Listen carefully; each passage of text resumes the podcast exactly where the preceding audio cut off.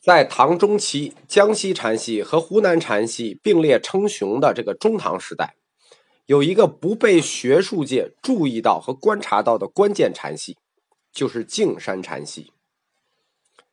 这个禅系不大，影响力也只局限于当时，但是径山禅对另一大禅系湖南禅的出现起了关键作用。如果我们从史料上看，甚至可以说。是径山禅引出了湖南禅的兴盛，这个我在后面讲到湖南禅的时候会提到。径山禅它本身是牛头禅向南移动的一个分支。我们在禅宗开始就讲过牛头法融为首的润州僧群，我给大家梳理一下他们的辈分关系啊。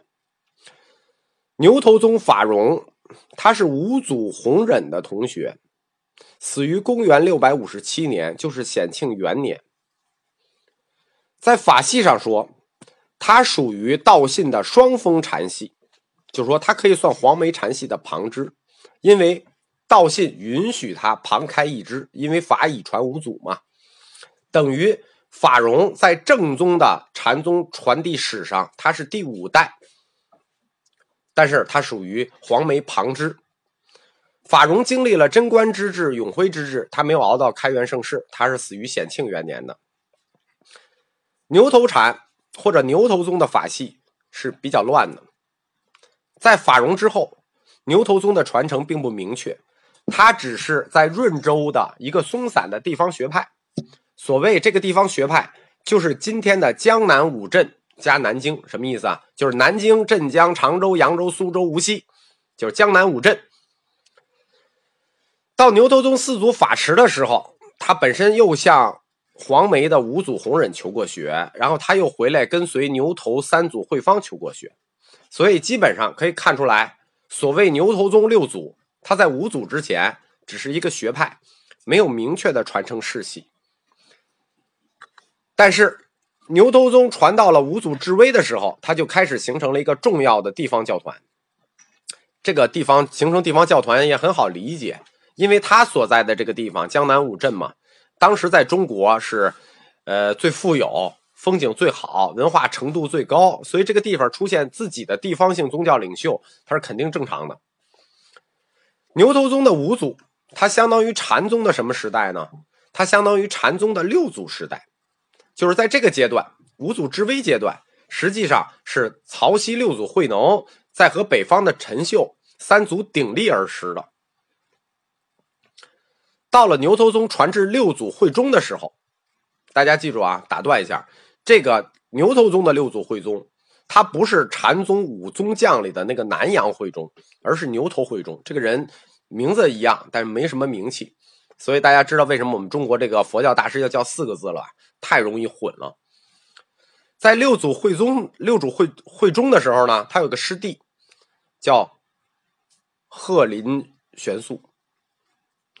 这个鹤林玄素呢，他虽然不是六牛头六祖，但是他有一个好徒弟，叫净山法钦。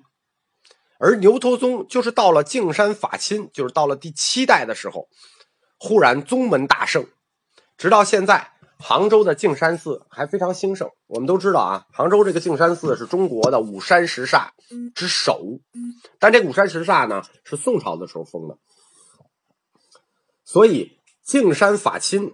菏泽神会，神会系啊，我们说的是禅系啊。菏泽法心禅系，洛阳菏泽神会禅系，包括江南的洪州道一和湖南的石头七千，这四个人在历史上就称为中唐佛教四大家。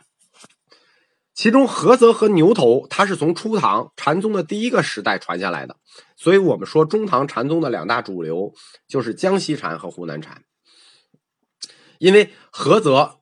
后来出了一个与华严宗联宗的大师宗密，而这个牛头实际上出了一个和江西禅联宗的净山国一，就是他们各自都都融合进去了。这两个人分别代表他那个宗派的最高峰，当然也是绝唱。后来就不怎么传了啊。所以我们后来禅宗的五家七宗都是由两大主流禅系湖南和江西发展来的。牛头宗到第七代法钦之后呢，他后继无人了，他开始跟江西禅融合。融合之后出的一伙人呢，根据史料，我们怀疑就是后来湖南禅的主力军。而牛头宗自法融开始，法融传智严，智严传慧方，慧方传法持，法持传智微，智微传慧中，六世相传，这就是今天我们所说的牛头六祖。牛头宗在第七代再次兴起的时候，他跟禅宗五大宗将中的一个是有莫大关系的。这个人就是孤独的思想者，我们前面提的南阳慧忠，就是说不是他自己的慧忠啊，不是牛头慧忠，是他自己是牛南阳慧忠。因为大家别忘了，这个南阳慧忠他还有一个名字，他叫国师慧忠。这个国师可是皇上正正经经册封的国师，不是随便叫的。正是南阳会中推荐给了唐代宗，这个高僧是他要一高僧谁呢？推荐的就是径山法钦，所以皇上赐号法钦为国医。以后我们说到径山法钦，当然了，也有的书写他叫道钦，就是径山法钦、径山道钦、径山国医，都是指这一个人。我们后世一般谈到他，都尊称他叫径山国医，就是谈封号。我们从径山法钦或者说径山国医的师傅鹤林玄素开始谈一下牛头宗径山禅系再次兴盛。牛头宗的禅系到了鹤林玄素的时候就开始宗门大盛了，出现了不少有名的僧俗弟子，同时在六祖时代就已经开始和双峰道信联宗。自牛头宗开始，一直标榜是超越南北的另一大禅宗体系。径山法钦的这个师傅玄素，他俗家姓马，也叫马素，是润州延陵人，就是今天的镇江人。我有一次到镇江去落实资料，发现这个镇江这个地方姓马的确实还很多，而且很大部分是回族。啊，我但是我们不知道玄素是不是回族啊？玄素幼年出家，生平事迹不详。但是从后来的文文献来看啊，他在当时官民中的影响力极大。我们前面就讲过，自他的出祖法法融开始，牛头宗就一直是一个跟官方联系很密切的宗派。在大和三年，就是公元二呃八百二十九年，李德裕，牛李之中的李，他出任润州牧，就是今天的江苏省委书记。由他出资建造了牛头山第一组法融大师塔，并且命刘禹锡撰写碑文，可以说这是官方对牛头宗最重要的支持。这个李德裕就是公元八百七百八十多年到公元八百五十年之间的这个中唐宰相，他是有唐以来主张限制佛教的重臣之一，但是他跟韩愈不一样，韩愈也。这个主张限制佛教，但韩愈就是书生，只能呼吁呼吁啊。但李德裕不一样，他位高权重，正是他在做丞相的时候，唐武宗发动了著名的会昌灭佛。所以我们看出来，中国读书人的这种两面性啊，是他支持建造了法融大师塔，后来又是他支持的灭佛。我们前面提过，说中国读书人反佛是他们的政治立场。信佛是他们的精神立场。到了牛头宗的第七支法清开始，他们已经把自己的基地从南京向浙江移动，分成两支，其中天台宗是一支，另一支迁居杭州，就是今天的径山呃径山寺。这个在宋朝的时候就就后来就被封为五山十煞之首了，直到前几天我才知道。在这个牛头宗离开南京向杭州迁移的过程中，这个径山国医大师还曾经在常州的天宁寺弘法。这是我最近刚刚知道的资料。我们看一下当时资料记载法亲所传弟子啊，我给大家列个名单，就是做就是执弟子礼的名单，就是在碑上都有的，就是后来做过宰相的都有哪些人啊？崔焕，当时出任江东采访采访使。这是唐肃宗时代的裴度中书令，这是元和中兴的重臣，也做过宰相。陈少游，越州刺史。大家知道越州是哪儿吗？浙东观察使、兵部尚书。白居易，杭州刺史。韩启，镇镇海节度使、润州刺史。这就本地地方官，看见没有？在历史上，这些人都很有大名。这些大官僚虽然人品不一吧，但对于法亲都执弟子礼，说明牛头宗径山禅系在吴越一带的存在是一个非常重要的社会力量。法亲的门人，就是说这个径山禅后世衰落的一原因，从历史上看，就是他很快就要碰到唐武宗灭佛了。这种就是说和政府有这种勾连关系或者受政府支持的禅门啊，它往往虽然名重一时，但是它逃不过大的历史改变。这就为什么后来禅宗还那么兴盛，但这种靠着政府的这种宗门就会衰落，因为它没有禅宗那样内部的生长动力。综上，就是我们刚才给大家介绍的这些。我们知道，等于牛头宗自六祖玄素之后，在吴越历届的官吏之下，取得了令人刮目相看的振兴振兴啊。后来，就是法心为什么南移呢？向杭州移呢？是因为唐朝中间有一个叫李希烈的叛乱，所以法亲他开始向浙东南去移动。主持天宁寺，常州天宁寺就是法亲这个阶段的事情。因此，原来我们说牛头宗什么润州僧群，只收润州这一带的人。这种由乡土情节凝结起来的牛头宗呢，也开始有一些变化。我给大家简单的介绍一下法亲创立的这个净山禅的特点吧，因为我们谈过这个禅呢非常小，确实非常小，而且它的那个理念呢也在禅宗里头也比较偏。并且呢，这个他遗留下来的原始文件也很少。我们知道啊，禅宗本身就不立文字，所以到后面他又比较偏，所以能找到他的资料很少。基本上大致他的这个禅系的特点呢，就有几条。第一条呢，就是承认万物有灵说。什么叫万物有灵说？这实际就跟国师会中的无情有性论是遥相呼应的。就万物有灵，万物有灵不就是无情有性吗？无情物也有性，那不就万物有灵吗？这就是这个国师会中去支持法心的理论原因。他为什么不支持别人啊？因为这个人的理论体系跟他最像，一个学派。第二点呢，就是说净山禅比较重视般若，他一脉相承的是般若空观。因为我们说啊，牛头宗本身它的法系。就是从三论宗里来的。从远了讲，牛头宗的法系远承的是鸠摩罗什，他是什么？他是大乘空宗。所以在后面祖堂集里头，就把牛头禅系一系归为禅宗的空宗。以往的般若学，它仅仅是停留在怀疑论这个层面上。即使是般若学的变异，比如三论宗。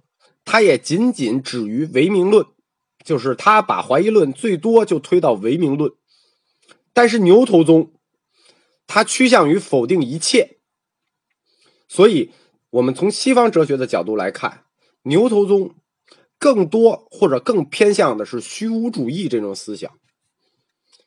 牛头宗有一句名言是我非常喜欢的，就是牛头宗大师维泽的呃说过一句话，叫“天地无物也”。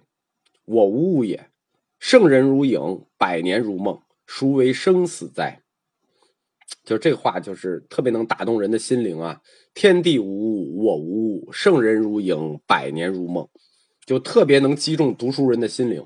就是不是说我看不起现在很多这个这个鸡汤类的文章啊？你你拿这个鸡汤类的文章跟这个比一比，差着层次呢。人家几个字就把这个虚无主义这个思想就说的很透了。